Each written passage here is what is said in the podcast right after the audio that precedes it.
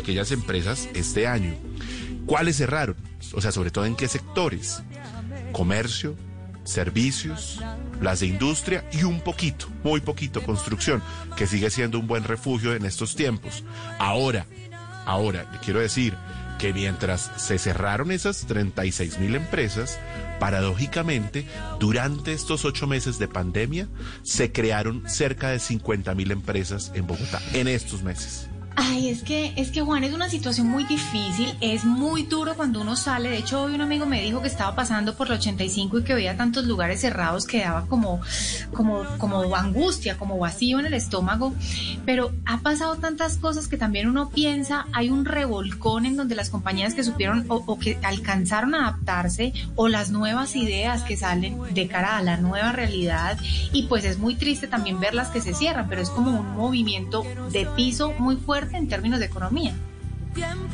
Así es. Y creo que aquí es donde hay que sacar todo lo que se pueda de creatividad, de esfuerzo, de resiliencia, para tratar de sobrellevar una situación que es verdaderamente difícil cuando usted tiene costos fijos que pagar, ese arriendo que a veces pues no se lo pueden disminuir por muchas razones, porque a lo mejor el propietario también vive de eso, o se lo disminuyen, pero aún cuando a usted le dicen págueme ese 20%, pues es plata y el negocio no funciona.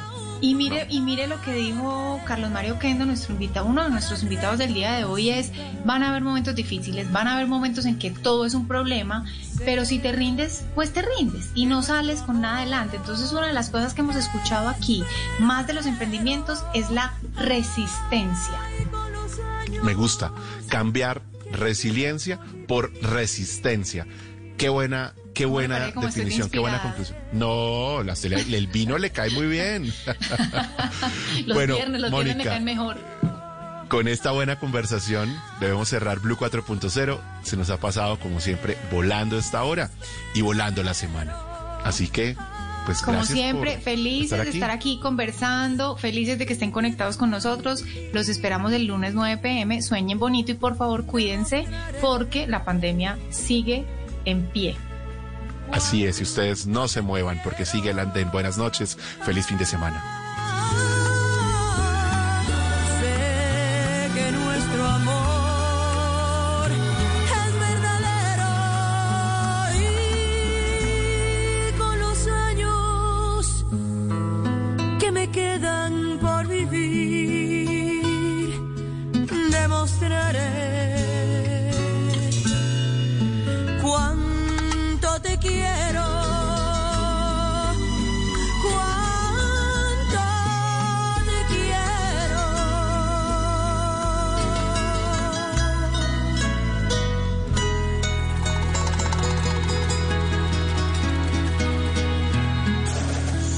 En Blue 4.0. Para volver a soñar, para clasificar por tercera vez consecutiva, para el orgullo de toda una nación, para vivir, sufrir, vibrar, llorar, cantar. Todas las eliminatorias, vívelas, súfrelas, llóralas, cántalas en Blue Radio. Porque a partir de este momento estamos en modo fútbol mundial. Blue Radio y bluradio.com. Voces y sonidos de Colombia y el mundo en Blue Radio y bluradio.com. Porque la verdad es de todos. 10 de la noche, 4 minutos, las noticias en Blue Radio. Mucha atención porque hay polémica en Barranquilla porque se vio público, se vio gente en los palcos del estadio en donde la selección Colombia le ganó 3-0 a Venezuela. ¿Qué fue lo que pasó, Ingel de la Rosa? Aunque el Ministerio de Salud no autorizó la entrada de público al Estadio Metropolitano para el partido de este viernes entre las selecciones de Colombia y Venezuela, la presencia en los palcos de un grupo de invitados, en su mayoría influenciadores, ha generado una polémica en la ciudad sobre quién autorizó su ingreso y por qué no fue impedido por parte de las autoridades. En redes sociales, los mismos influenciadores hicieron pública su presencia en el estadio como invitados por marcas patrocinadores de la selección Colombia. Uno de ellos fue el comediante costeño Juan da Caribe, quien subió a sus redes videos desde el palco de una de las empresas patrocinadoras en el escenario de la ciudad de la 20 de julio. La presencia de estos influenciadores fue autorizada por la Federación Colombiana de Fútbol, confirmaron fuentes oficiales. Sin embargo, el hecho ha generado toda una polémica, como decíamos, ya que las autoridades debieron ejercer el control al ingreso, pues el acceso del público no estaba permitido. Gracias, Ingel. Y enviaron a la cárcel a tres turistas señalados de iniciar el incendio que arrasó con 12 kioscos turísticos en, la, en Playa Blanca, esto en la isla de Barú, en Cartagena. La información con Dalia Orozco. Un juez de control de garantías envió a la cárcel de Ternera de Cartagena a tres turistas indicados como presuntos responsables de iniciar el incendio que arrasó con 12 kioscos turísticos este jueves en Playa Blanca, en la isla de Barú. A estos tres turistas se les imputó los delitos de daño en bien ajeno, incendio, tentativa de homicidio y contaminación ambiental. Una menor de 16 años que fue capturada junto a estos hombres de 35, 32 y 28 años está a la espera que un juez de adolescencia defina su situación. Según la información entregada por la policía de Cartagena, estos cuatro turistas llegaron a Playa Blanca, se hospedaron en una cabaña y tras una discusión con uno de los dueños del lugar por la pérdida de 700 mil pesos, iniciaron el fuego en una de las habitaciones que rápidamente consumió los negocios aledaños. Y según Medicina Legal, más de 600 venezolanos han muerto en Colombia durante los últimos tres años. La información la tiene Jimmy Ávila. Buenas noches. Blue Radio conoció en primicia el más reciente informe del Instituto Nacional de Medicina Legal y Ciencias Forenses, el cual revela que en el país han perdido la vida 608 ciudadanos venezolanos durante los últimos tres años. De acuerdo con las estadísticas del instituto, 519 eran hombres y 89 mujeres. De esta población, 27 venezolanos se suicidaron. El tipo de muerte de los extranjeros ocurrió por diversas causas, como homicidio con arma de fuego, accidentes de tránsito y por muerte natural. En Bogotá se reportaron 50 homicidios, 28 en Cúcuta, 13 en Maicao, Guajira, 19 en Barranquilla, 11 en Cali y 8 en Soacha, Cundinamarca. El Valle del Cauca fue donde más murieron los venezolanos atropellados, al registrarse nueve casos, seis de ellos en Palmira y tres en Cali, seguidos por Tame Arauca, Yopal Casanare y Santa Marta con seis casos.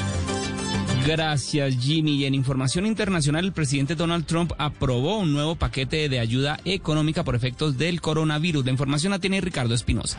La notificación la entregó el asesor económico de la Casa Blanca, Larry Kudlow, quien dijo que el presidente Trump ya aprobó la presentación de un nuevo paquete de ayuda económica para los afectados por el coronavirus, pendiente de negociación ahora en el Congreso. La Casa Blanca habría incrementado su oferta de estímulos fiscales de 1.600 a 1.800 millones de dólares, todavía lejos de los 2.200 billones que pide la bancada demócrata. Este nuevo paquete contiene partidas para las pequeñas empresas y ayudas para las aerolíneas, sin dar por el momento más detalles. El anuncio trajo tranquilidad a los mercados y a Wall Street. De otra parte, se informa de un frenesí de compras de armas de fuego que recorre Estados Unidos. Esto debido a la angustia por la pandemia del coronavirus, la violencia y un clima político hipertenso. Según el FBI, en febrero pasado más de 2.800.000 estadounidenses solicitaron su récord criminal ante el Sistema Nacional de Verificación de Antecedentes, un casi 27% superior respecto al año pasado.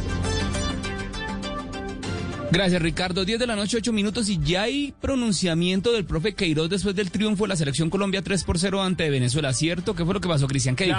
Claro, Miguel, gran victoria de la selección Colombia, goles de Dubán Zapata a los 16 minutos, Muriel a los 26 y a los 48 de la etapa inicial frente a la selección de Venezuela. Carlos Queiroz, técnico de la selección nacional, y las claves que se tuvieron para derrotar a la Vinotinta. Yo pienso que ha sido principalmente la actitud de, de, los jugadores que salieron no solamente con mucho entusiasmo, con muchas ganas, con mucha concentración, pero salieron con humildad porque nosotros salimos con mucho respeto, de, con respeto, mostrando respeto al equipo de Venezuela. 10 de la noche, 9 minutos. ¿Y qué fue lo que pasó con Santiago Arias? ¿Cómo sigue? ¿Se supo algo? ¿Qué fue lo que le pasó? ¿Está, qué, ¿Cómo está el tobillo? Bueno, Miguel, estamos atentos al diagnóstico definitivo por parte del cuerpo médico de la Federación Colombiana de Fútbol. Todavía no se pronuncian. Pero el futbolista ha publicado una foto en sus redes sociales con Juan Guillermo Cuadrado, se ve en un buen semblante. eh, dicen que parece ser una luxación de tobillo, la incapacidad sería menor, pero tienen que hacerle radiografías y resonancias magnéticas para diagnosticar si hay tejidos comprometidos o si hay fractura. Pero parece ser que el semblante es muy bueno y que de pronto no va a ser tan grave como en su momento se ha pensado. Bueno, ojalá que no. Hay que recordarle a los oyentes que esas fotos que están rodando por ahí por redes sociales, unas fotos y un video, no son ciertas, es un fake. No es cierto que esa sea la lesión que haya sufrido el, el jugador Santiago Arias, ¿no? De hecho, de hecho, la luxación la contienen en el mismo campo. Él ya sale sin la torcedura porque el médico logró eh, nuevamente ubicar el tobillo en su lugar. Bueno, Cristian, le cuento que el que trinó hace poco también fue el presidente Iván Duque sobre la victoria de la selección Colombia. Dice, gran debut de nuestra selección Colombia camino a Qatar 2022. Dimos un gran paso en el inicio de la, de la eliminatoria. A Venezuela mi admiración por su gallardía en la cancha y a los hinchas celebrar con cautela, responsabilidad, autocuidado y cero aglomeraciones. Son las 10 de la noche, 10 minutos. La ampliación de estas noticias en blurradio.com. Continúen, continúen con Ricardo González y el Andén. Esta es Blue Radio. En Bogotá, 89.9 FM. En Medellín, 97.9 FM. En Cali, 91.5 FM. En Barranquilla, 100.1 FM. En Cartagena, 1090 AM. En Bucaramanga, 960 AM. En Pereira y el norte del Valle, 89.2 FM. En Tunja, 103.1 FM. En Villavicencio, 96.3 FM. En Armenia, 89.2 FM. En Norte de Santander, 97.7 FM. En Neiva, 103.1 FM. Y en Córdoba, 96.0 FM. También en bluradio.com. En Facebook, Blue Radio Colombia. A través de Twitter en arroba Blue Co. Y en la señal de TDT.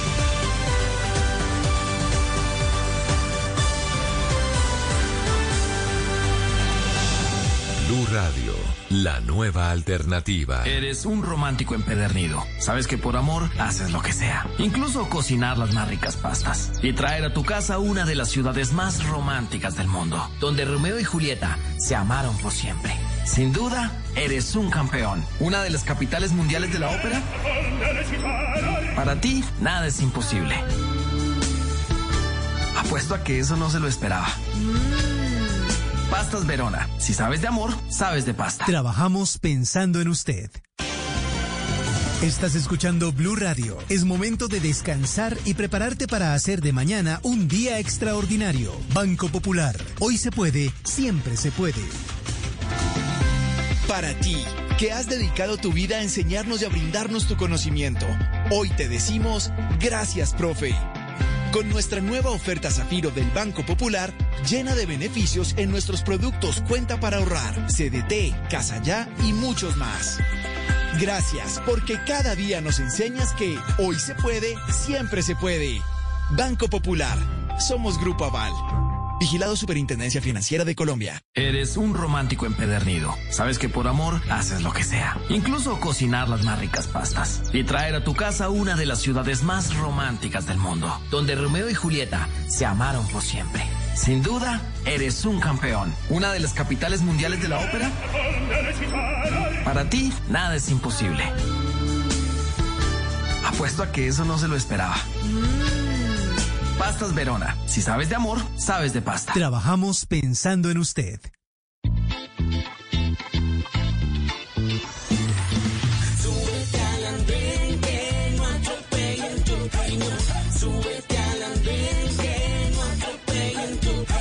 Aquí tú podrás compartir, debatir lo que a ti, lo que a mí nos pueda interesar. Son muchas voces unidas en una, nadie te viene a callar. Hey, ¿cómo va tu ¿Cómo ve la sociedad? ¿qué tú puedes decir? Si te inquieta te preguntas, solo ven, ven, ven, ven.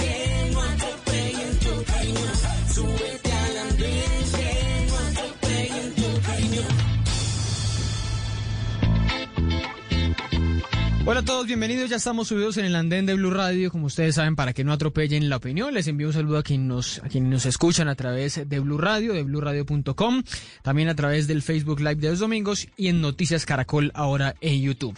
¿Qué es la verdad? ¿Existe en realidad esa idea de que hay una sola verdad o hay tantas como los seres humanos en el mundo, como el número de seres humanos? Hay verdades como que el cielo es azul, pero en realidad todos lo vemos igual. Toda esa idea de la verdad por estos días seguramente y por mucho tiempo en Colombia la vamos a estar discutiendo y enfrentando por la verdad que empiezan a contar las FARC, una organización de eh, eh, eh, organización criminal en su momento, una organización que independientemente de todos esos delitos, crímenes que pudieron haberse cometido, pues estaba muy bien montada, estaba establecida con orden jerárquico, con unas funciones definidas, con unas lealtades difíciles de emular que quizá pudo guardar literalmente lo que son secretos de Estado. Y de eso nos dimos cuenta esta semana con el asesinato de Álvaro Gómez, una noticia que estremeció al país, eh, a este país de tormentas, a este país que parece vivir una temporada permanente de huracanes. Por eso vamos a preguntarles a ustedes que nos acompañan en el andén a través del numeral El Andén Blue, a través de sus comentarios ahí en Facebook,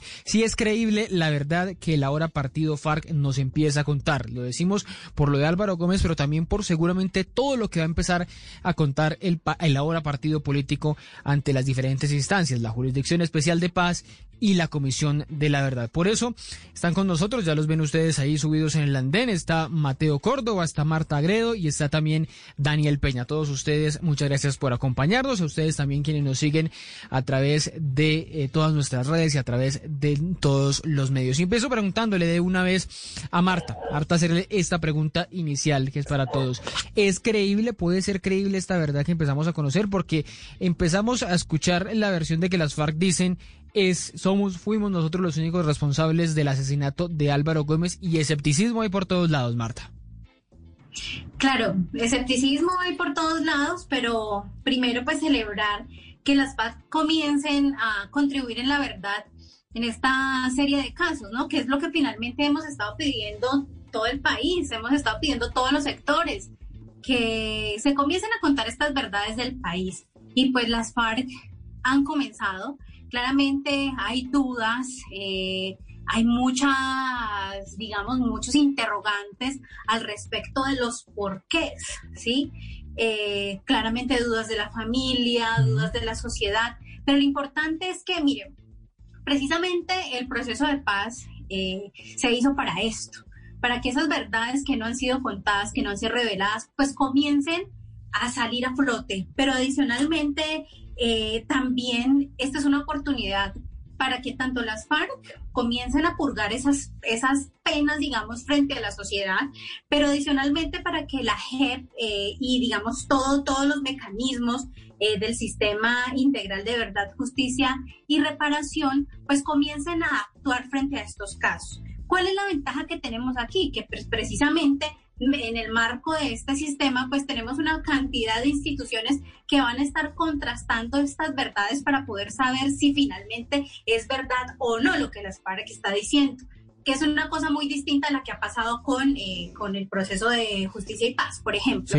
Pero bueno, primero pues celebrar que, que comienzan a contarse esas verdades, pero más allá de esto es que eh, como sociedad también necesitamos que las FARC nos cuente verdades completas. Digamos, sí, claramente este hecho de casos tan terribles para el país, pero también necesitamos que comiencen a contar eh, los temas de reclutamiento, las violaciones hacia las mujeres. Entonces, son verdades que necesitamos que el país sepa y por supuesto, ¿por qué no, por qué no creer cuando, pues yo no creo que las FARC se vaya a echar encima eh, un homicidio eh, porque sí. ¿Será que no? No sé qué, no sé qué razones tendría para eso. Pero hay una idea ahí eh, rondando de que como las FARC están bajo una, un régimen de beneficios jurídicos, un régimen con la jurisdicción especial de paz de que no pagan cárcel y que son menores las penas y que son alternativas, pues ahí podrían encubrir a alguien, a otro responsable que eventualmente sí pudiera, si tuviera que pagar una pena mayor. Esa no es, eso, eso es ya ser muy, muy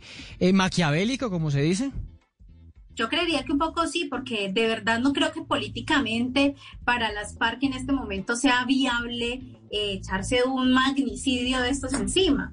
Entonces yo, yo realmente sí creo que, pues que hay que avanzar en el marco de las investigaciones, eh, pues dentro de la Fiscalía, de la JEP, bueno, de, de todo este sistema, de estos elementos que se han creado Mm. a través del acuerdo de paz para poder que se, que se que se compruebe o se desvirtúe si esto sucedió o no, precisamente para que las FARC sigan manteniendo, eh, eh, digamos, esos beneficios eh, que, que, que, pues pudieron obtener a través del acuerdo de paz. Ah, sí. Entonces, pues como, como la invitación es como esa, bueno, las FARC ya están contando, ya están diciendo, eh, el país necesita seguir escuchando esas verdades, pero adicionalmente sí necesitamos que otros sectores eh, políticos, eh, económicos, empresariado, también comiencen a contar esas otras verdades que no se han contado Eso, en este país. eso que dice Marta es muy importante porque es verdad, es, valga la redundancia aquí, es cierto más bien, que si no cumplen, si eh, lo que están diciendo es mentira, si se contrasta todo eso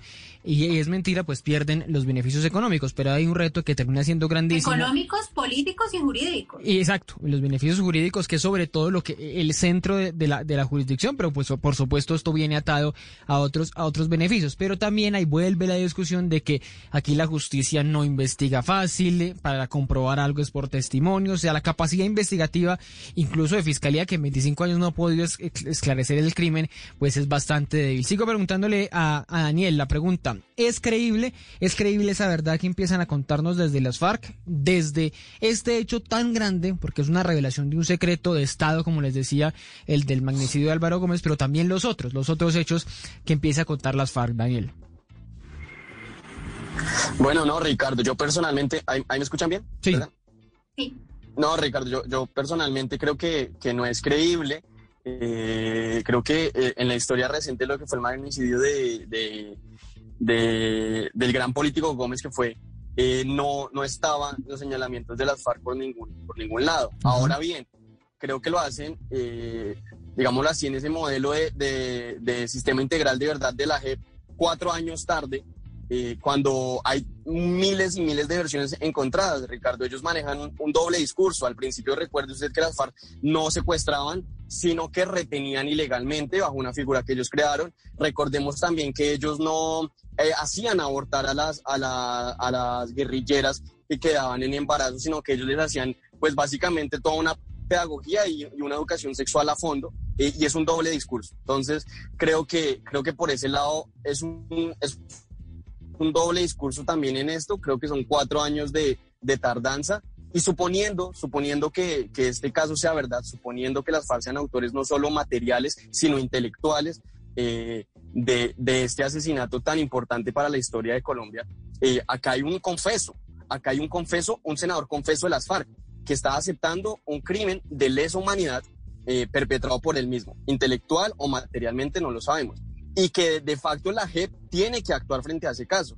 Lastimosamente, y es lo que hemos venido recordando, y qué bueno que, que aquí esté Mateo, porque es con, con quien he batido más o menos harto tiempo estos temas de la, de la, de la justicia eh, especial para la paz y lo que fue todo el proceso de paz, pues lastimosamente en este proceso y en este modelo, el punto de participación política avanzó a, uno, a una velocidad de Fórmula 1 y el punto de justicia, verdad, reparación, mecanismos de no repetición, pues iba en un Renault 4. Eso es básicamente lo que ha pasado en la historia del proceso de paz. Las FARC evidentemente lo que buscan ahora, en mi concepto, digamos, es una opinión muy personal, es encubrir eh, eh, actores mucho más relevantes del sistema político de la época. No, no soy quien para, para mencionar nombres ni para juzgar, pero no creo que ellos hayan sido.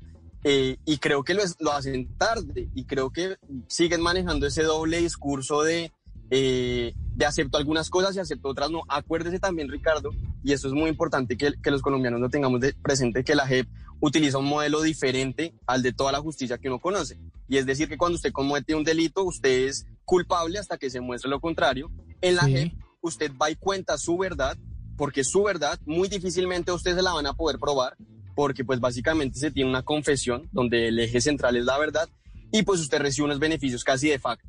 Entonces, bajo este segundo modelo de justicia, pues lo que va a haber es una impunidad rampante, lo que ha existido Pero, durante Daniel, estos cuatro años. Si le, si le entiendo bien y, y le pregunto si no hay una contradicción acá, usted me dice que no es creíble la verdad eh, que dan las FARC, pero por el otro lado me dice que, que hay un, un senador confeso y que entonces ese senador que debería salir, hablamos de Carlos Antonio Loza, debería salir del Congreso, ¿no es creer por un lado para lo que conviene y no creer para lo que no conviene? No, vea, vea que esa dualidad sí es, eh, la, la he visto y la he leído estos días y no es así. Una cosa es lo que yo creo sobre el magnicidio que ocurrió eh, años atrás en Colombia, ¿sí? Y lo que ocurrió con, con Álvaro Gómez Hurtado, que fue, pues digamos, una, un asesinato a sangre fría y, en mi opinión, no fue de las FARC. Sí, las FARC no entiendo por qué se están, digámoslo así, empoderando de este caso, ¿cierto? Pero por otro lado, los jueces no fallan en opiniones o no fallan mediáticamente, ellos fallan en derecho. Si tienen un confeso, que es uno de los senadores, lo mínimo que se tiene que hacer es retirarlo del cargo. Yo creo que en este caso, pues entra a operar la Corte Suprema de Justicia, porque pues él es un aforado eh, y entrará a la Corte Suprema de Justicia a, a juzgarlo. Pero, pero lo que más allá de, de- de un, de un caso en específico, yo creo que acá hay un doble discurso de las FARC y es aceptar unas cosas y ocultar otras. Ocultar crímenes de lesa humanidad como fueron los reclutamientos de menores, Ricardo. Ocultar del- delitos ambientales como lo fue la minería ilegal, la explotación de, de páramos, de parques naturales, como fue el secuestro, porque hay que llamarlo por su nombre, secuestro.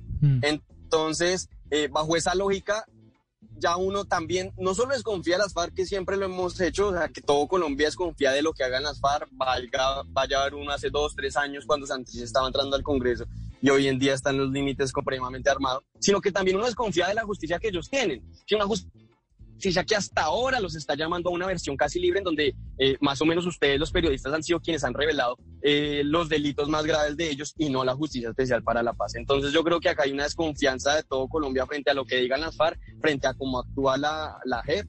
eh, y eso es consecuencia de cuatro o cinco años de un proceso que ha avanzado más políticamente que jurídica y en modelo de reparación eh, y de tener en el eje central a las víctimas, que creo que es lo más importante. Ah, bueno, ese es el punto, que nos han dicho- siempre que esa es la idea del, del, del acuerdo de paz, tenerlos como el, el- el punto central, tener a las víctimas como el punto central, pero también le quisiera ahorita, ahorita para volver con usted, para ir primero con Mateo, la pregunta de, ¿toda esta verdad la estaríamos sabiendo, la estaríamos conociendo si no fuera por el, por el acuerdo de paz? Porque el acuerdo de paz es el que tiene justamente también a todos estos exmiembros eh, o excombatientes de, la, de las FARC justamente aquí, respondiéndole por lo menos a un tribunal, sea, sea el que sea. Pero sigo con Mateo. La pregunta de rigor, ¿es creíble lo que estamos eh, escuchando, ese relato que estamos empezando a construir entre, to- entre todos, con un testimonio, con el de los otros, pero también con los directos involucrados que son las FARC, que dicen, somos los únicos responsables y no ha habido, en estos 25 años no había existido otra idea, otro eh, testimonio que, que apuntara a ese lado, eh, por lo menos en el caso de Álvaro Gómez, Mateo. Mateo, está cerrado. Para responder, para responder si es creíble o no, ahí hay que tener en cuenta también lo que ha hecho la, la justicia ordinaria durante 25 años. Que, y, y preguntarnos si lo que ha hecho esa justicia ordinaria es creíble o no también. Si, si seguimos pensando, como suelen hacer, sobre todo desde el partido gobierno, que la justicia funciona de qué tan creíble nos parece a nosotros. Como yo creo que no hay que caer en ese juego, entonces más allá de decirle si es creíble o no, yo creo que la JEP tiene que actuar muy seriamente aquí. Y hay que recordarles siempre, y creo que el- la analogía que hace Daniel es muy, muy válida, de el Ferrari y el Renault 4. El problema es que, claro, la participación política fue rápido, porque en últimas, un poco la ecuación del, del acuerdo de paz era verdad, dejación de armas a cambio de participación política. Esa era la Y por transacción. otro lado, por supuesto. Mm. Y por otro lado, era, había una jurisdicción especial para la paz que recordémoslo, si hubiera sido por el partido gobierno, ese Renault se hubiera quedado en el garaje por siempre. Intentaron derogar la JEP, en el, en el fast track le metieron un montón de micos, sacaron a los, a los actores terceros del conflicto, en fin. Es decir, si fuera por el partido gobierno, estas verdades no las tendríamos ni siquiera sobre la mesa, partiendo de allí. Y ahora, las FARC aquí tienen un, un reto grandísimo. Y es, por un lado, empezar a, a decir verdades un poco más rápido, por supuesto, porque hay muchas personas, no solo las víctimas directas, familiares de, quienes desaparecieron, de quienes murieron, de quienes secuestraron, sino que también, como hemos visto, hay personas sindicadas de delitos que en últimas terminaron cometiendo las FARC. y nunca reivindicaron. Entonces, eso es importante y, y los, el partido político de FARC tiene que empezar a acelerar ese punto también. Ahora, yo, yo cuento con que la Corte Suprema, eh, como decía Daniel, que la trae a colación y, y el partido gobierno ahora sí la está, la está trayendo a colación en estos días, la Corte Suprema, la Corte Suprema, la Corte Suprema. Yo digo que la Corte Suprema, y espero, espero primero que pueda decidir sin presiones políticas, como suele ser aquí en Colombia, que la Corte Suprema entienda que el acuerdo de paz y la Jurisdicción Especial para la Paz está reconocida a nivel constitucional. Sí. Y que en estos casos, en donde se está ofreciendo verdad y donde hay participación política a cambio, hay una competencia prevalente de la Jurisdicción Especial para la Paz. La Jurisdicción Especial para la Paz, se lo recuerdo por si eh, el partido gobierno generalmente no lo dice, tiene tres eh, tipos como de, de- de decisiones que puede dar, como de sentencias. Las penas, las, las ordinarias, que básicamente son de 15 a 20 años a las personas que no aceptan verdad y se termina comprobando que cometieron un delito. Que podría ser el riesgo eventualmente de, esto- de este caso. Sí, no es cierto, sí. Por supuesto. Por supuesto. Las alternativas, que son de 5 a 8 años, que son esas personas que después de haberlo negado, aceptan el delito justo antes del juicio. Sí. 5 a 8 años de cárcel. Y las propias de la Jurisdicción Especial para la Paz, que son las personas que aceptan la verdad, como estaba consignado en el Acuerdo de La Habana, tienen unas restricciones de movilidad de 5 a 8 años, pero allí se respeta lo que mencioné al principio, la ecuación principal del Acuerdo de Paz, verdad y dejación de armas a cambio de participación política. Entonces, para terminar, que si es creíble o no, eso lo tiene que definir la Jurisdicción Especial para la Paz. Mm. Desafortunadamente, la justicia ordinaria tuvo 25 años, dio vueltas y dio vueltas y no, no dio con nada. Evidentemente, hay unos sectores que, y, y lo, lo decía Ricardo, yo creo que en este momento tienen como eh, en la cabeza tienen un choque así de, versiones y no saben qué hacer. Entonces, el alter ego del uribismo dice, no, fue Samper y fueron Serpa, pero por otro lado están diciendo, fue Carlos Antonio Lozada, entonces sáquenlo del Congreso. O sea, yo me imagino ese, ese lío que deben tener en este momento de criterio en el partido de gobierno. Los compadezco, por supuesto, pero sí les pido que, primero, lo que les hemos pedido como sociedad civil durante tres, casi cuatro años, y es, léanse el acuerdo de paz. Primero. Tienen todavía dos años para al- salvar un gobierno y que respete lo que la comunidad internacional lleva pidiéndole durante dos años. Y por otro lado, después de leerse el acuerdo de La Habana, respeten la justicia y Pero- dejen de pero mire- presionar a las cortes. Mateo, No, ¿y qué tal? Una cosa. ¿Qué tal? Le pregunto una cosa aquí a Mateo y sigo con, con el que me está pidiendo la palabra y también con, con Marta.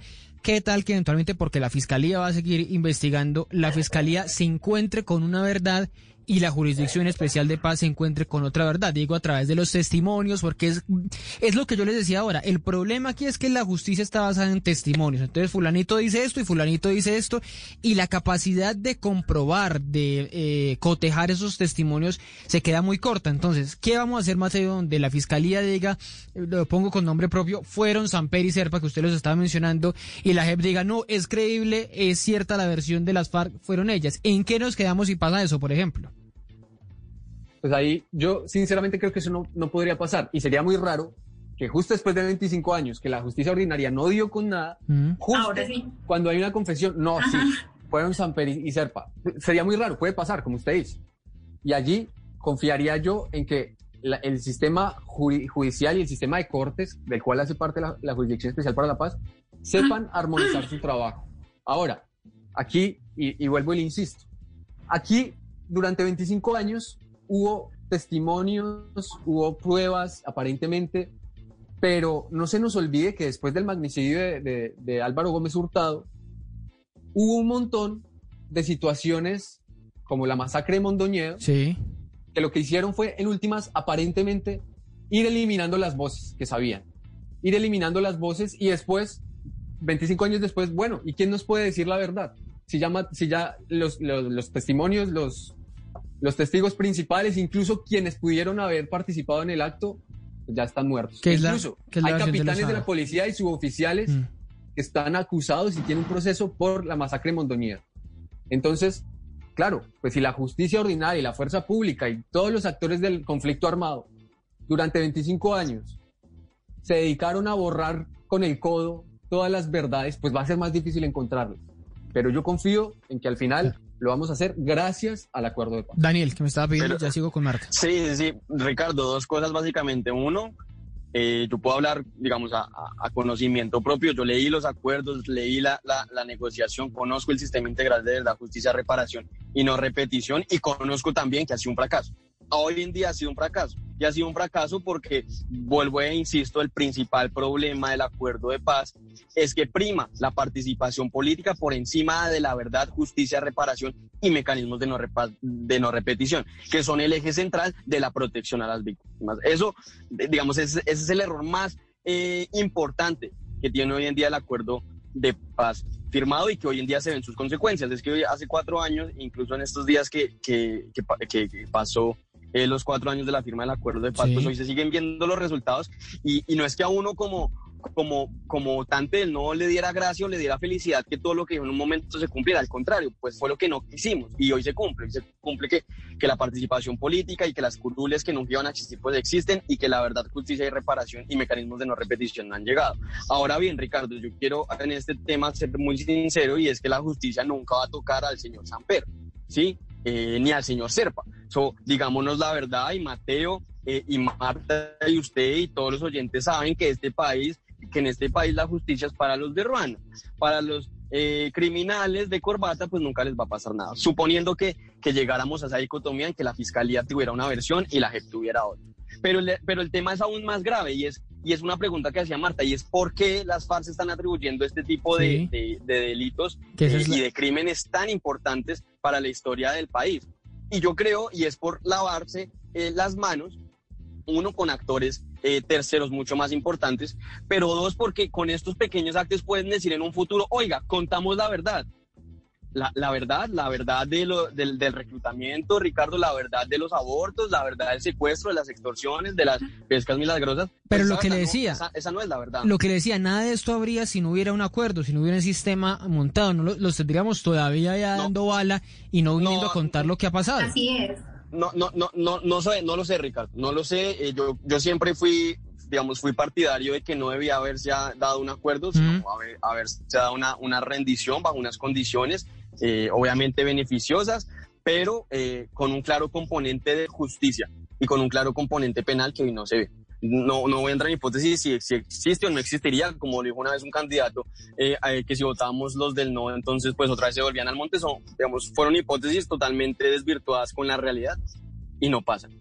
Pero lo que hoy en día se ve es la ineficacia de un sistema judicial que ellos mismos crean, porque es a puño y letra que ellos mismos crean, y es a- al mismo sistema judicial que le ven la cara día tras día. Y salen estas verdades que hoy en día ustedes, los periodistas y, y- y- y- canales como Blue Radio, pues generan mucho más eco que la misma justicia, que es quien debería estar aplicando los fallos después de cuatro años de creación.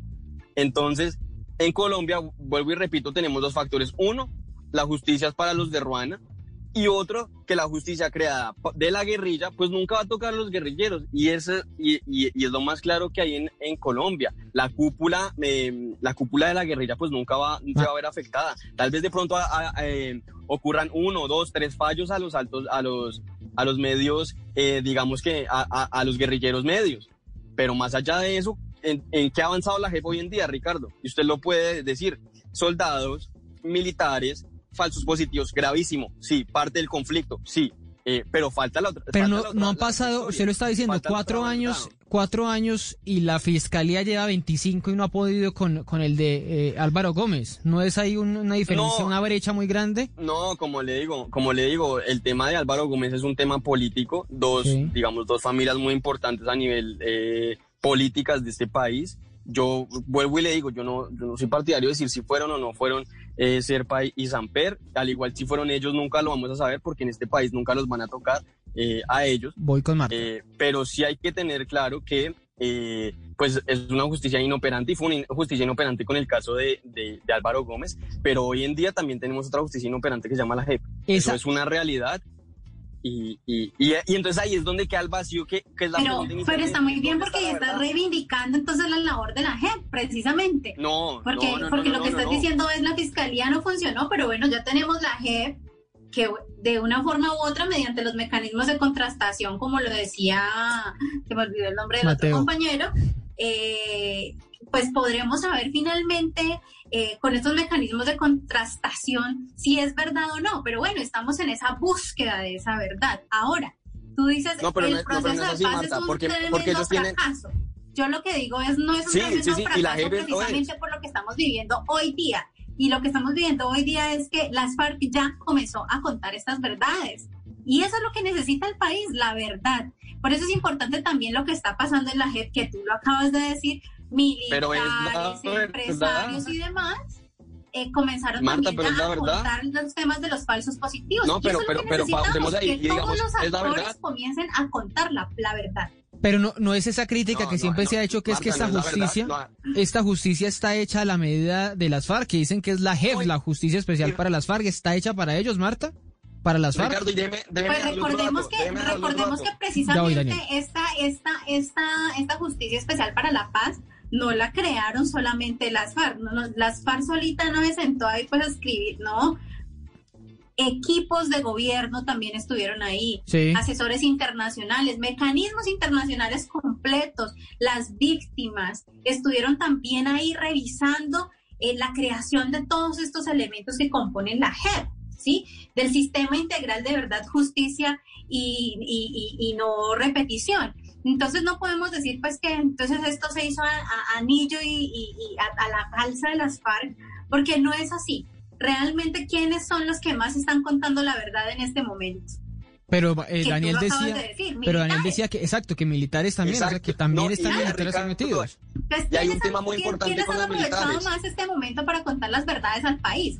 Pues precisamente los militares. Ahora las FARC ya empezó a hablar, que es muy bueno, pero así como yo estoy de acuerdo contigo en algo, y es que necesitamos saber la verdad de todo, la verdad completa para este país, no solamente frente, di- digamos, frente a este magnicidio, que quién sabe cuántos casos más las FARC comenzará a contar así, sino que también necesitamos saber precisamente los temas de reclutamiento forzado, las violaciones a las mujeres, los secuestros, los desaparecidos eh, y los porqués de todos estos actos eh, de las FARC. Ya decía- Entonces, Ya decía las FARC, Marta, que la razón de ser de esto era porque, por el mito fundacional de las FARC. el- La motivación para matar a Álvaro Gómez era, decía las FARC, pues ese discurso de 1961 en contra de las repúblicas independientes eh, de- y que ahí está incluida Marquetalia, que, que es la... provocó la operación el- Marquetalia. exactamente, la Claro. operación contra, contra Manuel Marquetalia. Marulanda se sentía, Manuel Marulanda duró toda su vida sintiéndose víctima del, del discurso de Gómez Hurtado. Ese, ese es el eso no argumento que sacan hoy. Eso no justifica obviamente el asesinato. Pero quizá lo diciendo, explica, quizá lo explica para, exacto. para, para los Eh, términos que dicen hoy, que dicen hoy, que dicen hoy, y FARC. que, y que hay que rescatar que hoy, que hoy el partido FARC dice algo que independientemente de la línea política deberíamos estar todos de acuerdo. Y es, la guerra enseguece a todos los actores armados, Mm. a todos. Reconocen que se arrepienten de haberlo hecho, no solo reconocen haberlo hecho, se arrepienten de haberlo hecho, le piden perdón a la familia, se ponen a disposición de la reparación y dicen un discurso que no sería posible tampoco sin el acuerdo de paz. Y es, no hay justificación para matar a nadie por diferencias políticas ni por, ni por ninguna Pero otra usted cree que hay una obsesión de la familia de, de Álvaro Gómez por encontrar como culpables a, a- Pues, a- a sus oponentes yo ahí- políticos, por decirlo así? Yo ahí no voy a entrar a calificar la familia de Álvaro Gómez Hurtado. Yo respeto el dolor que tienen y, eh, bueno, ha- han, llevado un proceso durante Ujú, 25 es años cierto. que ellos mismos, yo los he visto en los medios ahora y también están un poco confundidos, como que eh, tienen una versión, pero de repente sale esta y una parte de la familia dice una cosa, el abogado dice otra. Yo respeto el proceso que ellos tienen. Seguramente estarán en un momento clave del proceso, se darán cuenta que durante años, seguramente, si, to- si lo que dice FARC es cierto, durante años estuvimos todo el país mirando hacia el lado que no era y para, para ellos también debe ser muy difícil. Sí, es que pero, todo, todo esto cayó como pero una, Ricardo, una cosa, sorpresa. yo no Sí, podría calificarlo de obsesión, pues porque por supuesto, pues estamos hablando de su padre, de su hermano, eh, digamos que hay sí, obsesión. es creo que del tío, del tío en algún caso. Me iba a decir algunos datos, Daniel, Daniel. Sí, sí, sí, una cosa, cuando hablan los militares en la JEP, que no es versión libre, sí, digamos que, que, que es otra modalidad, eh, ellos contrastan, contrastan testimonios, traen testigos. Eh, lo que fue la mas lo que, los que han sido las masacres, todas las versiones y todas las condenas que ha habido por falsos positivos, eh, ejecuciones extrajudiciales, no han sido simples testimonios como lo que pasó en este caso. Primera diferencia con, con los casos de la guerrilla. Son testimonios contrastados y que tienen un contexto eh, histórico, que tienen un contexto político alrededor. Yo eh, e insisto que, que el principal problema de lo que vaya a salir de la JEP es la legitimidad que tiene esta institución, que es una insti- institución totalmente deslegitimada por su accionar y no, no, y no, y no, y no hablemos del, del, del, del- no, no, no, pa- pa- hay mucha gente que desconfía de la- de, de la JEP eh, y a corto plazo pues lo ha, lo ha demostrado y a largo plazo O sea, también. podríamos decir que la fiscalía tampoco tiene legitimidad. viajar, Claro, pero ahí es donde iba, iba yo. No, está todo el el a- acá, no, es que acá hay un problema estructural de justicia. Eso, eso Por eso, no lo- pero entonces no cerramos la justicia. Pero la gente Que no no haya justicia. No, pues sola se corte. tenía que reforzar la justicia. No, se tenía que reformar la justicia en su momento, pero no crear una justicia a merced y, y, y a la talla pues de lo que quisiera un grupo eh, Pero terrorista. entonces dejamos que las fue. verdades se queden ocultas así como pasó. No, porque es que no son verdades, no son verdades, Martín. No hay- no hay- acá no hay Pero es que verdades eso no lo porque decís todavía no tú. se sabe. No, no, no. Y, y tampoco lo va a decir la JEP. Téngalo por seguro, Mateo, que cuando vayan a contrastar los testimonios que tienen, pues entonces los reclutamientos, eh, el secuestro, eh, los abortos, pues ellos también van a decir, no, tal vez lo hicimos, tal vez no, eh, y ya. Porque uno de los componentes más debilitados que tiene la JEP es el sistema de investigación. Es decir, que La a mí me cuentan la una JEP. verdad. Mm. Exactamente. Cuando la Fiscalía de la JEP que un magistrado dice, "Mm, esta versión como que no me suena, esa fiscalía, que es el órgano más debilitado de la JEP, pues tiene que ir a comprobarlo. ¿Y cómo va a ir a comprobarlo? Pues cuando ya un juez ya le dio amnistía, probablemente ya tiene beneficios. Es Lo mismo que pasa con la, con la justicia ordinaria. Exactamente lo mismo que pasa con la justicia ordinaria. Ento- entonces- ento- entonces, entonces ahí me están dando que la hay que- razón de que es de que es un modelo obsoleto, de que es un modelo obsoleto de justicia No. transicional, que en un momento un candidato presidencial nos dijo que era la panacea de la justicia transicional, que en Europa nos admiran, pura mentira. El Es problema pura es que hay mentira, una gran es diferencia, Daniel. La Mateo, lleva porque me voy despidiendo. años.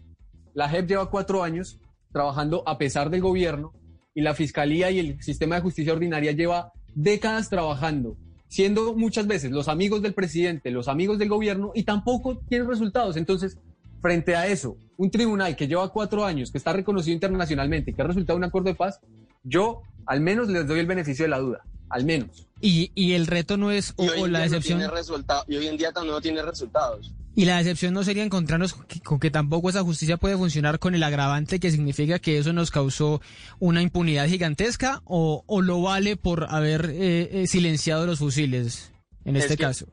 Pues no, yo creo no, que Ricardo, es eso que no usted es no puede posible. jugar con una sociedad. Eso no es Usted no posible. puede jugar, ah, usted no puede Bueno, jugar con, la con Constitución- la estabilidad Constitución no va a permitir de, La la Constitución no va a permitir eso. Eso ya pasó con Justicia y Paz. Sí. Y ya sabemos bajo qué gobiernos. Pero la Constitución esta vez no lo va a permitir. Y ya hay condenas. Ya sabemos que no, en este caso no lo va a permitir por una sola razón. Y es porque si en resumidas cuentas no hay pruebas, la JEP no tiene, la JEP no tiene eh, penas, no sentenciaron a nadie, pues en últimas entra la justicia ordinaria, que para el partido de gobierno supongo que será el gran, el gran marco de la justicia, porque pues tampoco dicen nunca nada y porque ahora está controlada buena parte por los mismos amigos del presidente, pero por ahora son cuatro años de trabajo. Y Cuatro años de- de momento. que, si no Hay que tener en cuenta también dura que- 20. Me voy, me voy, me Hay voy despidiendo. hay Marta, que tener en cuenta también que para los sectores de derecha, eh, la JEP se convirtió como el enemigo común. Entonces, no dejar avanzar, eh, quitarle recursos, pero adicionalmente intentar deslegitimar cada paso que da la JEP frente a, a- a esta, a- frente al trabajo encomendado eh, de- en el marco del proceso Bueno, de paz. ahí. Entonces, digamos que, que, que, que torpedear todos esos mecanismos y torpedear también cada paso que da la JEP, pues también esto ha hecho eh, que estos procesos sean muy lentos. Entonces, yo, yo Ahí. lo que sí considero es que realmente eh, esto es una ganancia para el país, es una ganancia para la paz, eh, eh, pero que realmente que las FARC cuente la verdad de todas las verdades, todas las que necesitamos saber.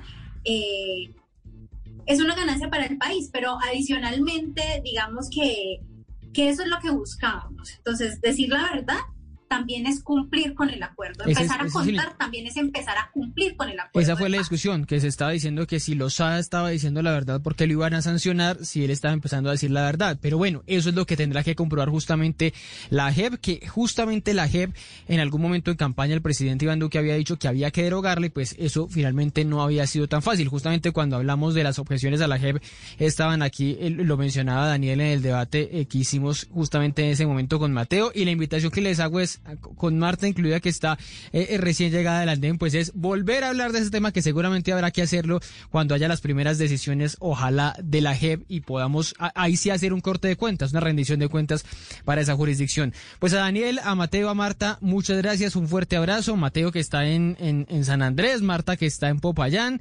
eh, Daniel también viajando, todos, todos viajando ya reactivándose de alguna manera. Bueno, Marta que está en Popayán, que es, que es su lugar. A ustedes muchas gracias, a ustedes muchas gracias también por acompañarnos a través del Andén, a través de numeral en Andén Blue.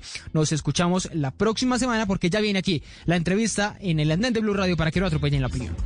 Si ustedes los jóvenes no asumen la dirección de su propio país, nadie va a venir a salvárselo, nadie, nadie. El andén.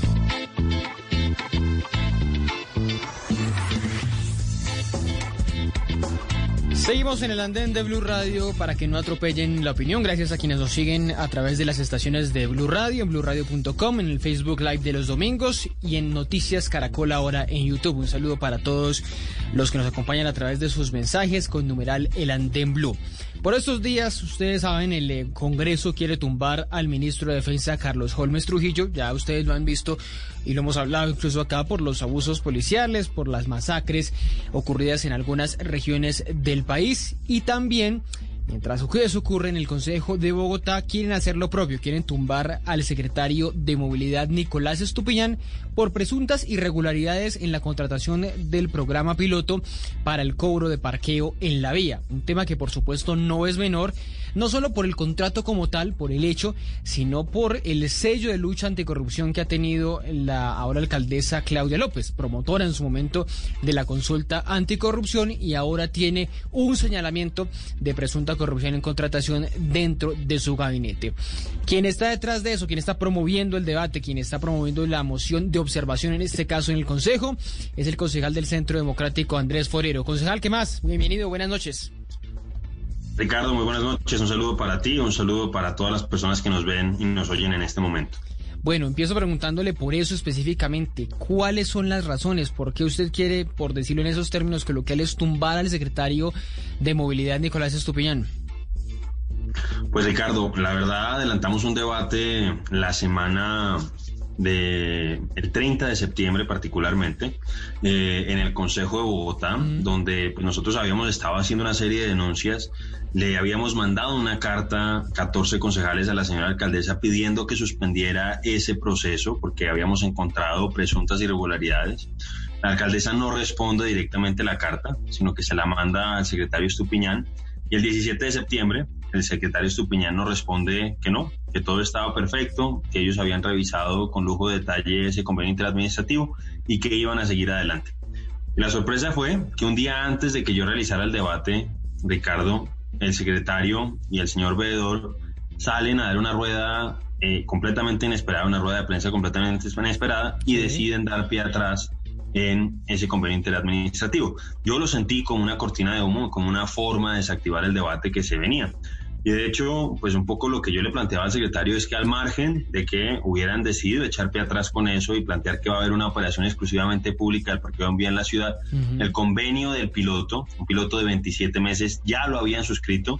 Y si en verdad lo habían embarrado como yo sostengo que lo habían hecho, pues independientemente de lo que hicieran hacia adelante, no los excusaba de las responsabilidades disciplinarias, incluso creo yo que penales que pudiera, en las que pudieran haber incurrido a cuenta de eso. Pero usted me pregunta, ¿qué es lo que hay detrás? Y esto es lo que a mí me parece preocupante.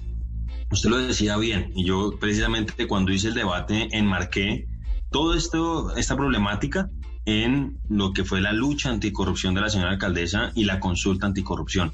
Ella en la tercera pregunta, y yo debo decir que yo voté esa consulta, algunas preguntas las Ah, voté que Algunas, sí, no otras las las voté que no.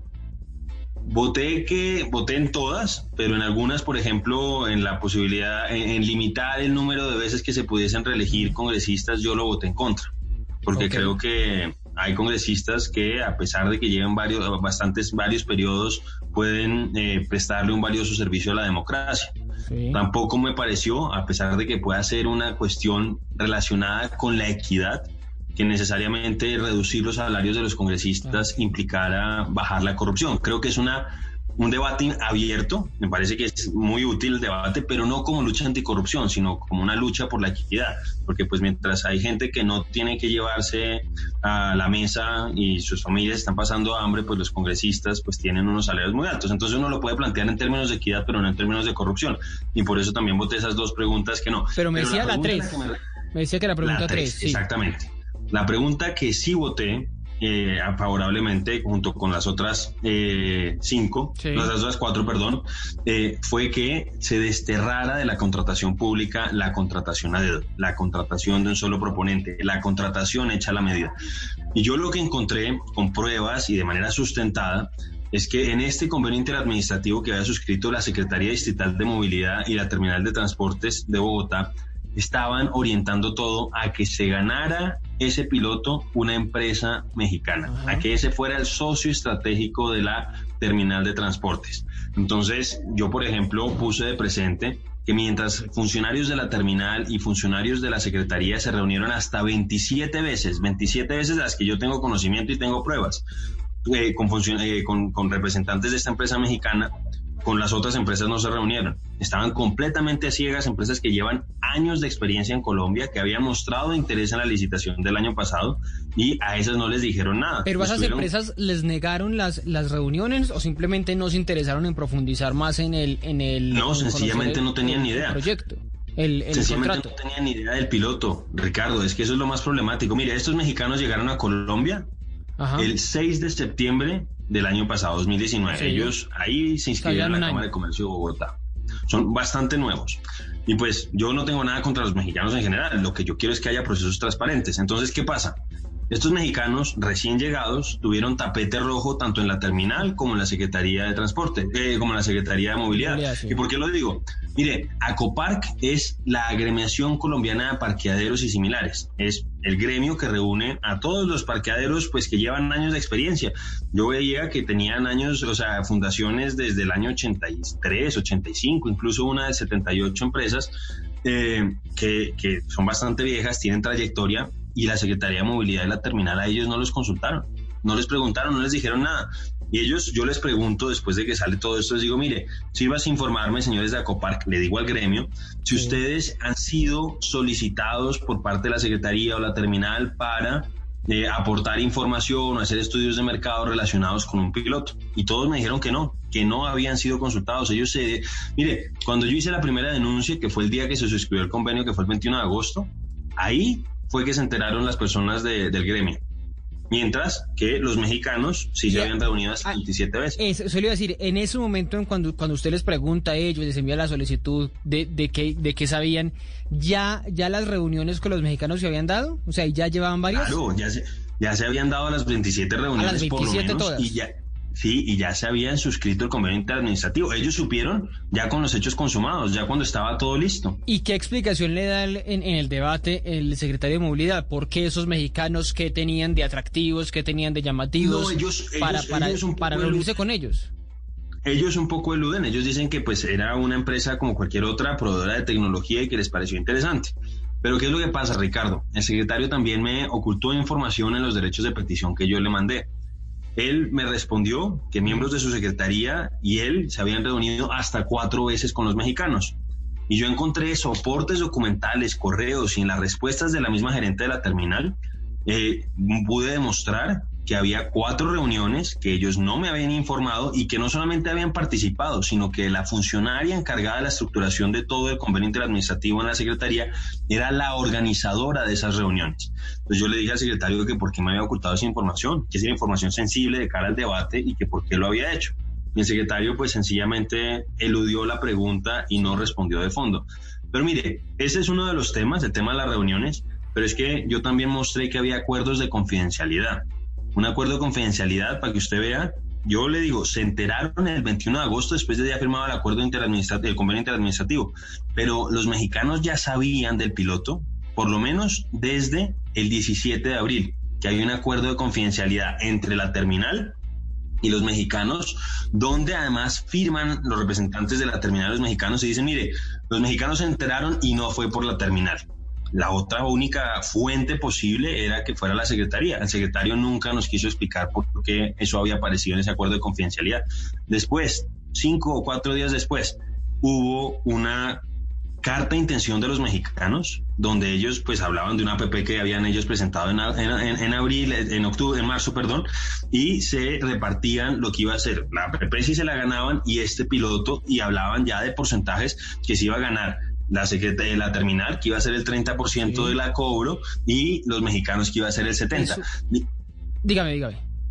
No, no, y ahí eso yo no lo pude corroborar completamente, Ajá. pero a mí lo que me decían personas que han participado en el proceso licitatorio anterior, decían que el punto de partida para participar era una repartición de 50-50 okay. y que si la empresa se lo quería ganar, tenía que proponer un mayor porcentaje para el distrito. Y en cambio aquí se invirtieron los papeles y teníamos 30 para la terminal y 70 para eh, que, los mexicanos. Es que le pegué a preguntar justamente de eso de, de la terminal. ¿Por qué entra aquí la, la, terminal? Algunos dicen que es porque ellos pueden hacer una contratación, una contratación directa. Si lo pueden hacer, si pueden hacer una contratación directa, entonces ¿dónde estaría la, la, la irregularidad? Sí, exactamente. Entonces, lo que pasa es que la ley prevé que la contratación directa debe ser la excepción y no la regla. Ajá. Entonces, efectivamente, usted tiene toda la razón, la terminal tiene un régimen de contratación distinto. Sí. Pero el que tenía cargo el proceso, porque es una empresa mixta, entonces puede contratar de manera directa. Pero el que tenía cargo inicialmente todo el proceso del parqueo en vía era la Secretaría de Movilidad. Mm, okay. Y si ella quería ser un piloto, lo razonable es que hubiera hecho un proceso licitatorio para 27 meses. Es que 27 meses no es poco tiempo. Entonces, lo que yo siento que ocurrió es que aprovecharon la figura del convenio interadministrativo para aprovechar esa laxitud que tiene la terminal de transportes y que ellos pudieran contratar a dedo. Pero incluso en el manual de contratación de la terminal y en general cuando hay ese tipo de decisiones de contratación directa, tiene que mostrarse que hubo un proceso de selección objetiva. Y en este caso, cuando tenemos que una empresa se reúne 27 veces con representantes tanto de la Secretaría como la terminal que los otros, de hecho, Ricardo, yo le pregunté tanto a la terminal como a la Secretaría les dije, venga, ¿ustedes con quién más se han reunido sobre estos temas? Y me mandaron un listado de unas empresas. Mm. Muchas de ellas se reunieron fue a posteriori, una vez ya firmado el, contra, el convenio sí, administrativo. Sí. Pero sumando todas esas reuniones de las distintas empresas, me daban 15. Es decir, sumando todas 15 las, las empresas, de todas las empresas. Sí, mientras que con nosotros habían reunido 27.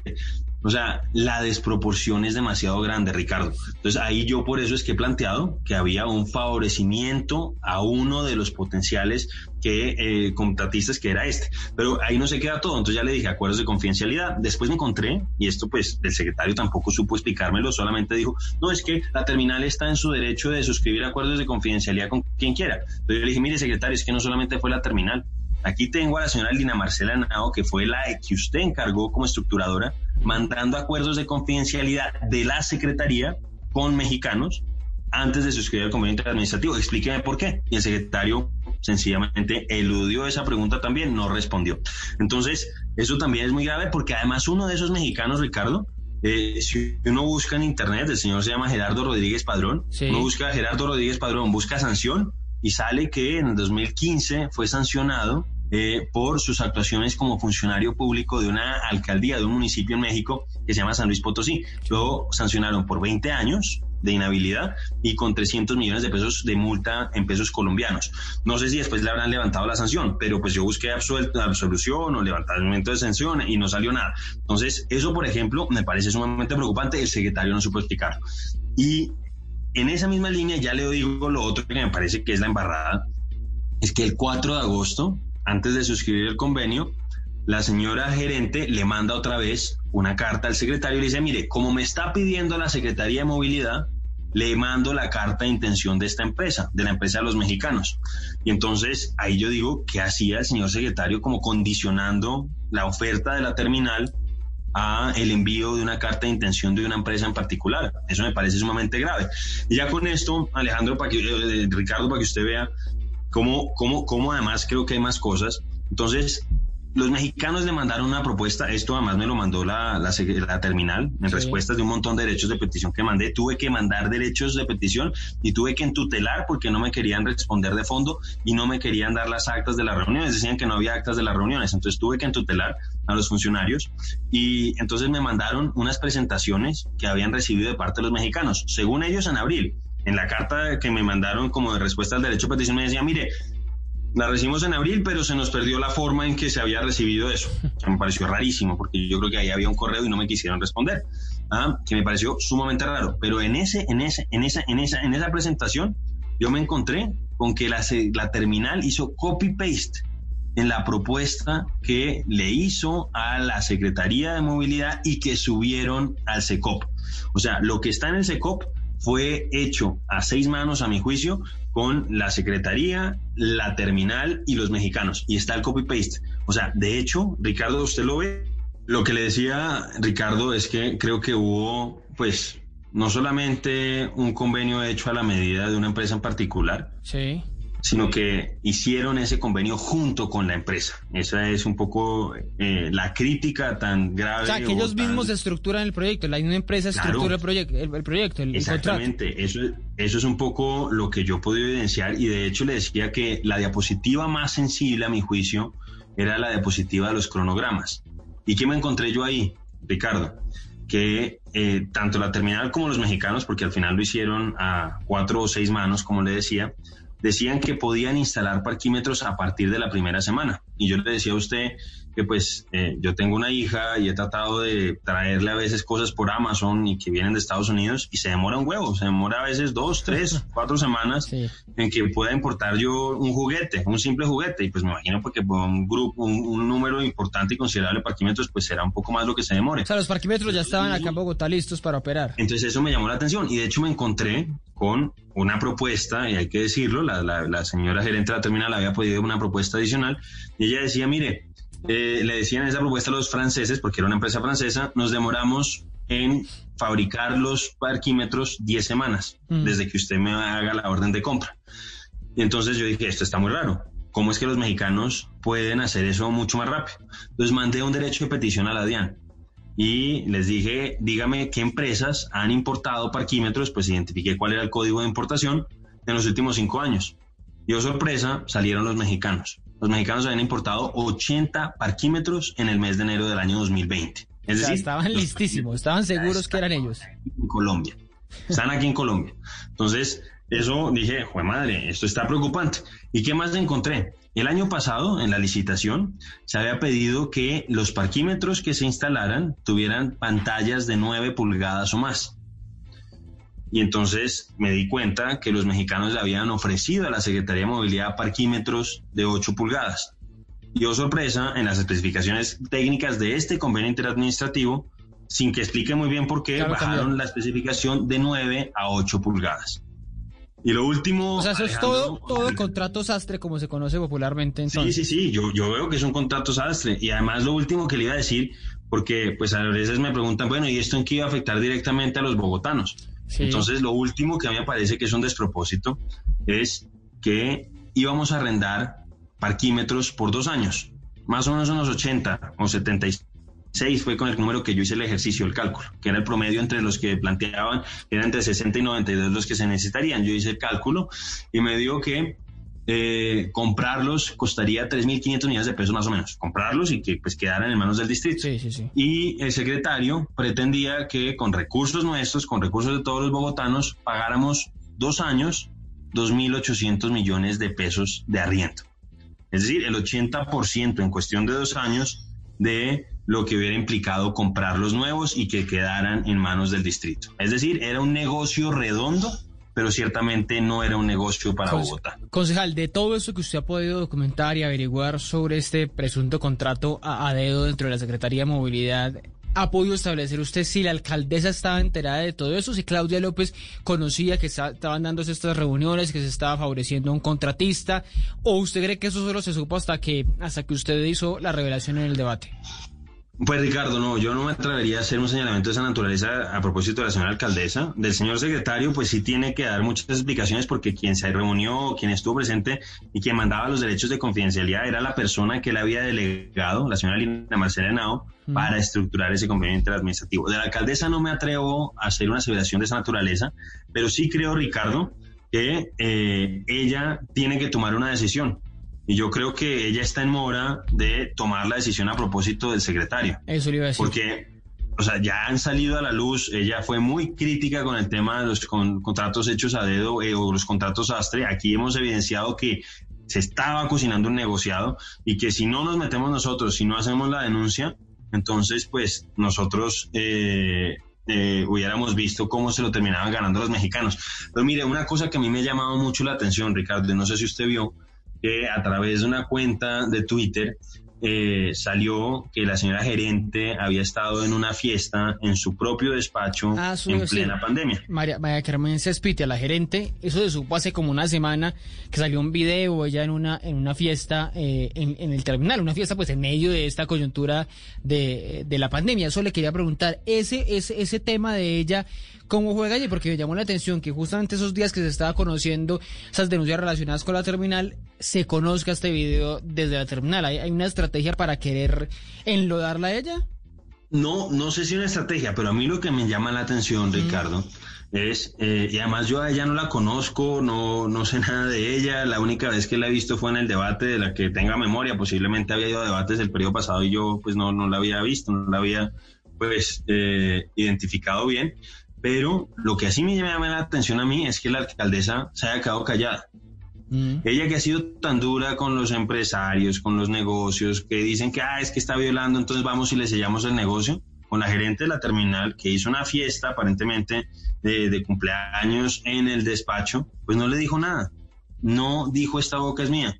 Mira, aquí en Medellín, por ejemplo, eh, pues no sé si usted se acuerda, la funcionaria del señor alcalde Quintero, un día después Ahora de que se supo que había estado en una fiesta en, no en una fiesta en, en- en su despacho, sino en una fiesta privada en otro lado, como violando, entre comillas, las disposiciones relacionadas con el COVID. Un día después la niña, eh, la, la- la- la- funcionaria, perdón, la funcionaria ya había, ya había, ya había renunciado. Pero usted qué cree que Eh, hay aquí detrás, que por qué la alcaldesa no, y no entonces dice nada aquí- sobre la aquí gerente. me llama muchísimo la atención que no haya habido una reconvención por parte de la señora alcaldesa a la gerente, no haya habido una reconvención de parte del señor secretario a la gerente y la gerente no haya renunciado. O sea, decir, pero la alcaldesa podía despedir a la gerente por este hecho, dice usted. Pues yo creo que podría plantear la posibilidad de que se hiciera un despido con justa causa o que le hubiera por lo menos pedido explicaciones, pero es que no ha pasado nada de eso. Entonces, a mí sí me llama mucho la atención y sobre todo, y aquí es donde yo ya entro en el terreno de las conjeturas, mire, en el debate a mí se me pasó, pues porque estaba como pendiente de cosas de lo que le iba a responder a lo que estaba diciendo el secretario, pero hubo una contradicción evidente entre lo que dijo el secretario y lo que dijo la gerente. Porque el secretario sale y dice que supuestamente la secretaría había tenido conocimiento de que los mexicanos, así como habían estado trabajando una APP con la secretaría, se estaban reuniendo con la terminal de transporte. Dice que el 9 de junio, dice el secretario. Pero después de que habla él, habla la gerente. Y en dos ocasiones, la gerente dice que los mexicanos la contactaron a ella en el mes de abril diciendo que venían de parte de la Secretaría de Movilidad. Y yo le digo una cosa, Ricardo, y a mí me pasa igual. Si a mí alguien se me acerca y me dice, oiga, es que yo vengo de parte de su papá, eh, que si nos podemos reunir o alguna cosa, pues lo primero que yo hago es llamar a mi papá y preguntarle, oye, papá, ¿es verdad? ¿Ah? Y lo mismo pasa con un jefe. Entonces yo me imagino que si la gerente recibe esta llamada de parte de estos señores mexicanos que no tenían experiencia en el país, que acaban de llegar, como dijimos, 2019, pues lo más lógico y razonable es que haya llamado al señor secretario a preguntarle, oiga secretario, ¿es verdad que estos mexicanos vienen de parte suya? Y como le digo, esas dos intervenciones se dieron el mismo día. Primero dijo el señor gerente, el señor secretario, que supuestamente había sabido de la relación de los mexicanos con la terminal en junio, y después la secretaria sale a decir que los mexicanos se habían presentado como enviados de la Secretaría de Movilidad. Venga, le, le Entonces, quiero a preguntar. mí sí me parece que hay algo raro y no sé si es porque están preocupados por la moción que el señor secretario pues ha decidido no pues decirle nada a la señora gerente a propósito del escándalo de la fiesta de la COVID Party, como le gustaría decirle a la alcaldesa. sí, sí, las, las muchas COVID Party que ha habido. Venga, le iba a preguntar para, para, para ir finalizando una cosa. Sabemos lo que pasa en el Congreso cuando, con, con las mociones de censura que están pendientes al, al ministro Carlos Holmes Trujillo, pero ¿qué pasa, qué pasaría o qué puede pasar en el, en el eh, Consejo de Bogotá con la eh, moción de observación? ¿Se cae el, el secretario de, de, de, movilidad si ustedes votan en contra, cuántos votos necesitan. ¿Qué va a pasar esta semana, mejor dicho, con el secretario Estupiñán sí, y qué debe pues, hacer la ahí, ahí, un poco explico que lo, sí, nosotros también contamos con moción de censura. Lo que pasa es que requiere más firmas mm. y requiere mayor número de votos para ser aprobada. Esta moción de observación requiere un tercio del total de concejales, es decir, ya 15 concejales están insatisfechos con lo que está haciendo el señor secretario, que yo creo que ya es mucho decir, y hay que ver si somos capaces de convencer a ocho concejales más para que manifiesten esa inconformidad y aprueben la moción.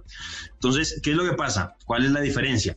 Antes las corporaciones públicas, eh, los consejos, las asambleas, no tenían moción de censura lo que tenemos en el 1421, que es como nuestra carta de navegación en Bogotá, que es el decreto ley que surge después de la Constitución, preveía la moción de observación. Y entonces lo que dice esa moción de observación es que eh, se observa al funcionario y si se aprueba, entonces la señora alcaldesa en este caso, o el alcalde de turno, turno sí. tiene que decidir qué hace con el secretario. Si decide mantenerlo en el cargo, asumiendo el costo político de mantenerlo, o decide pues sacarlo dándole un poco la razón al Consejo. Entonces, pues un poco lo que vamos a, a, hacer con esto es que tanto el Partido Verde se pronuncie, vamos a ver cuál es el compromiso del Partido Verde con su con consulta anticorrupción, si están de acuerdo con lo que hizo este señor secretario, como vimos con el tema del arrendamiento de los parquímetros, el copy-paste, todo eso, si ellos votan que sí, en la práctica están de acuerdo con eso. Y si lo vamos a aprobar, pues va a ser ya un tema para la señora alcaldesa. Ella va a tener que decidir qué hace. Si efectivamente nos gastamos 300 mil millones de pesos, porque ella sí tenía un compromiso auténtico con la lucha anticorrupción o sencillamente era un eslogan más de campaña política. Bueno, eso ya es, eso ya son consideraciones políticas que entran a jugar acá. Eh, concejal, venga, le quiero hacer dos preguntas pequeñas justamente que son muy políticas, pero se las quiero hacer para, para terminar. La primera, usted como concejal del Centro Democrático, la primera, ¿le ve algo bueno, le ve algo positivo, le abona algo a estos ya casi 10 meses de gobierno de la alcaldesa de Bogotá? Pues Ricardo, eh, yo creo que está haciendo cosas positivas en educación la señora alcaldesa. Yo creo que la secretaria Edna Bonilla ha hecho un buen ejercicio. Ella, a diferencia de lo que ha ocurrido en otras carteras, ha logrado construir sobre lo construido, le ha dado continuidad a proyectos que ya venían bastante adelantados y en eso creo que, que, que, que hay que reconocerlo y yo pues por eso no he sido tan crítico con esa cartera. Eh, en otras carteras también ha habido continuidad de algunos proyectos del alcalde Enrique Peñalosa. Realmente, por ejemplo, no sé si usted sabía que la Alameda Medio Milenio con la que está sacando tanto pecho la señora alcaldesa, pues realmente era un proyecto de Enrique Peñalosa que se llamaba Quinto Centenario, creo. Pero era igual. Le cambió ligeramente el nombre y entonces, pues a mí me parece bien que le den continuidad a los proyectos que venían de atrás. Eso yo, pues, lo pondría de presente a pesar de que hay otros proyectos que se han mal logrado y que no sabemos a ciencia cierta qué va a terminar pasando. Entonces, yo rescataría las, la cartera de... Eh, Educación, de, me dice de educación. Yo creo que Bueno. está haciendo un buen trabajo. Eso además, en medio de la pandemia, pues que ha sido bastante crítico, pero en tema de continuidad de programas, en tema de continuidad de obras, etcétera, etcétera. y de reactivación, que sé que usted ha estado muy crítico sobre cómo ha sido la reactivación aquí, aquí en Bogotá. Y la última Ahí yo que he le quería muy hacer... crítico con la alcaldesa, pero yo he sentido que la señora secretaria ha tenido una disposición distinta. O sea, ahí yo pienso que puede haber ¿Cuál como- secretaria? La Secretaría de Desarrollo Ah, Económico. la de Desarrollo, He que no sentido que la, sí. desarrollo, la Secretaría de Desarrollo Económico ha tratado, sí, un poco de evitar ese, esa disyuntiva absoluta que planteó la señora alcaldesa al principio, donde dijo que o vida o economía, y pues al final, según mostraban algunos ido- indicadores recientemente, pues, ni vida ni economía, nos fue mal en los dos. Ella dice que se ha ido mezclando más ahora hablando entre epidemiólogos y economistas. Y la otra que es una pregunta nacional. Usted como eh, eh, miembro del Centro Democrático, le repito, partido de gobierno en el país, ¿ve algo, qué ve malo o qué ve negativo en el gobierno del presidente Duque? Pues Ricardo, yo pienso que hay problemas de comunicación en el gobierno nacional. Eh, y yo le digo una cosa, yo pienso que obviamente cuando nos acercamos a fenómenos eh, como por ejemplo el tema de la violencia en el país, en los territorios, pues uno los tiene que entender y saber cuáles son los factores que los explican. Pero yo creo que eh, pues tenemos que asumir que estamos en el gobierno y que ya han pasado dos años y que tenemos que pues responsabilizarnos de lo que está ocurriendo. Pero escuchándole eso, entonces, ¿debería responder el ministro de Defensa? ¿Debería irse el ministro de Defensa? No necesariamente digo que se tenga que ir, pero pues lo que le digo es, como partido de gobierno, creo que ya tenemos que mantener un discurso distinto, no responsabilizando a Santos de todo lo que ha ocurrido. Eh, yo sí creo que él en cierta manera contribuye a explicar lo que pasa en el país. Eh, yo pienso que el incremento en las hectáreas de coca obviamente son un factor explicativo de la violencia, pero pues ya Santos se fue y ahora le corresponde a este, a este gobierno o al que, el que estuviera, le corresponde hacerse cargo de esa situación que nos dejaron. Y en ese sentido, pues pienso que, que, que, que tenemos que dar respuestas. Con esto no quiero decir necesariamente que se tenga que ir el señor ministro. Eh, y como le diga, creo que el principal problema que yo a veces pienso que tiene el gobierno nacional es un tema de comunicación, que no comunica oportunamente, que no manda mensajes claros y yo, creo que eso lo tiene que revisar. Concejal Forero, muchas gracias por estar subido esta noche en el andén. Muchísimas gracias, eh, Ricardo. Vamos a estar pendientes a ver qué ocurre. Y se me olvidó decirle que además el secretario que no me respondió, pues decidió aparentemente, según medios de comunicación, denunciarme penalmente Ah, sí. por injuria y calumnia. Sí, eso. Entonces, pues, vemos que con la esto, administración de Claudia López no responde a los debates de control político, sino que lo hace a través de estas triquiñeras jurídicas, porque no estoy seguro si con esto lo que está buscando es evitar que yo participe en la moción de observación. Ah, que esa, esa puede ser otra posibilidad. Pues eso le iba a decir, que esperemos qué pasa con esa, eh, con esa posibilidad de si e, por esta vía se cae, se va el primer secretario del gabinete, del despacho de la alcaldesa Claudia López. Pues a usted, concejal, muchas gracias. A ustedes muchas gracias por acompañarnos en esta noche del andén, en esta noche de entrevista en esta parte. Y nos escuchamos la próxima semana con otro tema y otro debate aquí en el andén para que no atropellen la opinión.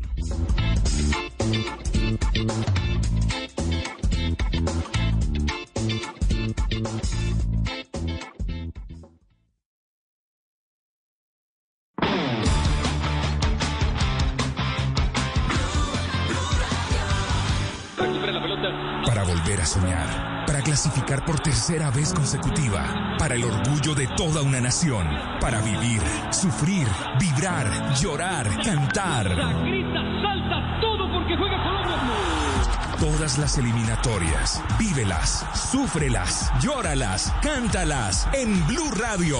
Porque a partir de este momento estamos en modo fútbol mundial. Blue Radio y bluradio.com. Eres un romántico empedernido. Sabes que por amor haces lo que sea. Incluso cocinar las más ricas pastas. Y traer a tu casa una de las ciudades más románticas del mundo. Donde Romeo y Julieta se amaron por siempre. Sin duda, eres un campeón. Una de las capitales mundiales de la ópera. Para ti, nada es imposible. Apuesto a que eso no se lo esperaba. Pastas Verona. Si sabes de amor, sabes de pasta. Trabajamos pensando en usted. Si es humor, Sí, señor, sí, señor. Empieza el fútbol. Y que esta noche no me esperen en la casa. ¿Cómo así? ¿Se va a volar la detención domiciliaria? Que estoy narrando el fútbol. Una de las dos cosas que más me gusta hacer en la vida. Claro, la otra es dar lora todo el día por Twitter. El árbitro da el pitido inicial y rueda la caprichosa. Me imagino que la caprichosa es Claudia López.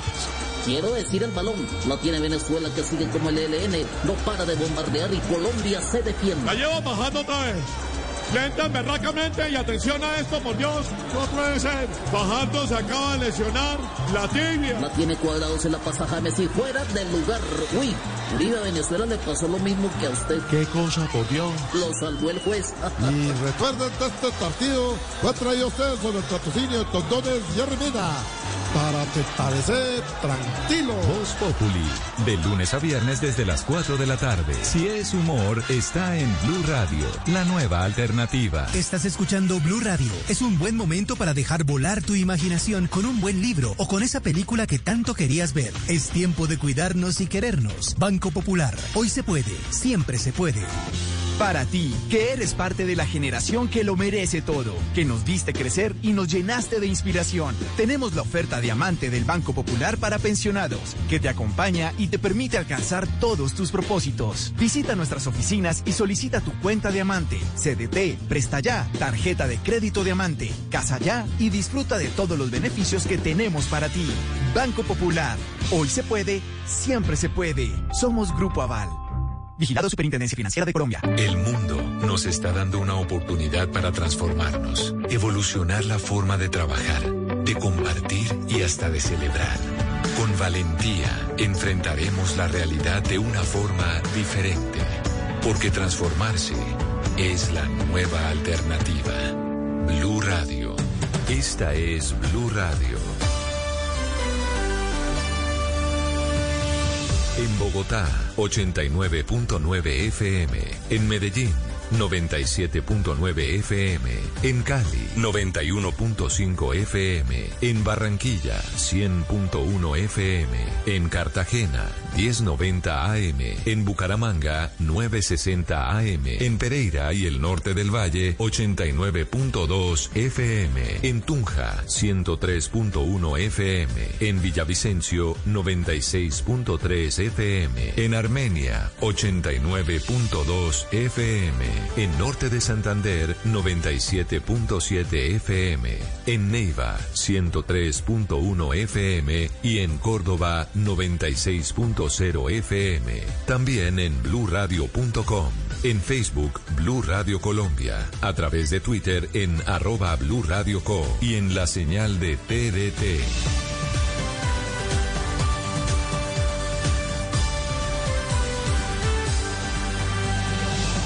Blue Radio, la nueva alternativa. Amigos, familia, algo para compartir. Lo único que falta es la música. Aquí está Blue Música, fin de semana en Blue Radio y bluradio.com, la nueva alternativa.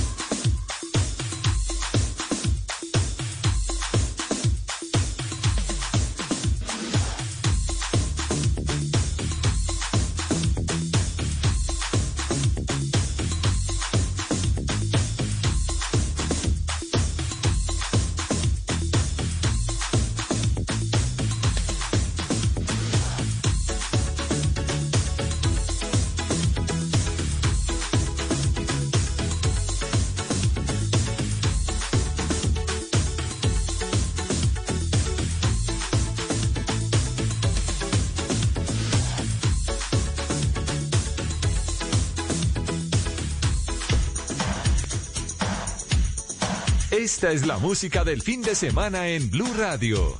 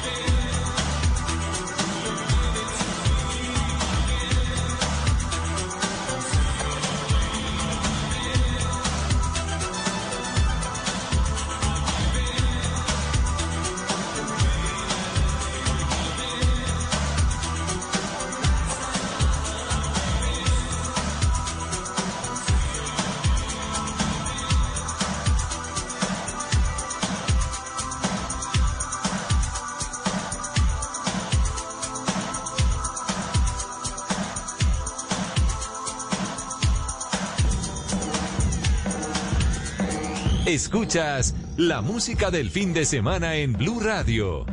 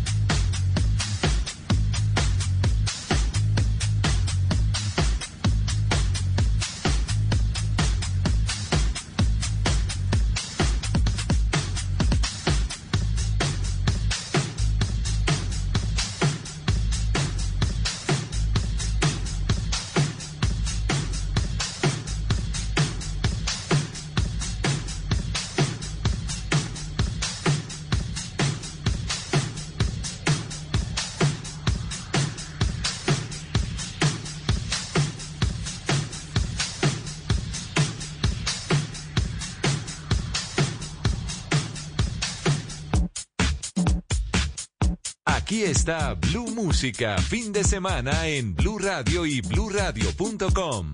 La nueva alternativa.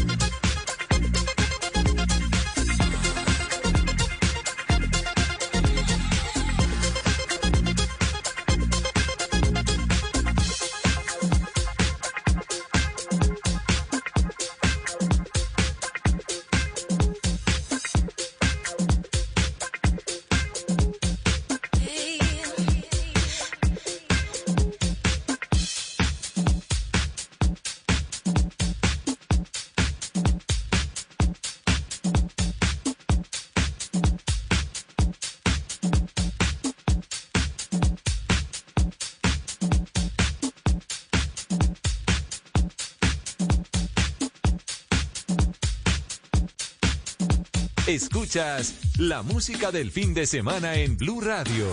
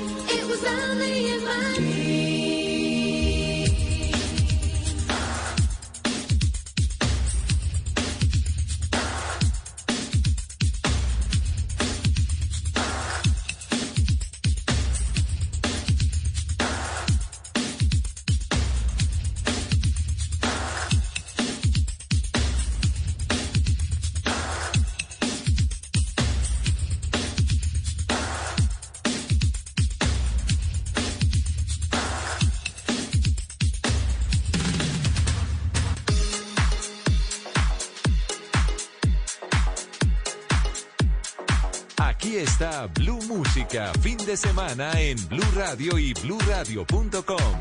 La nueva alternativa.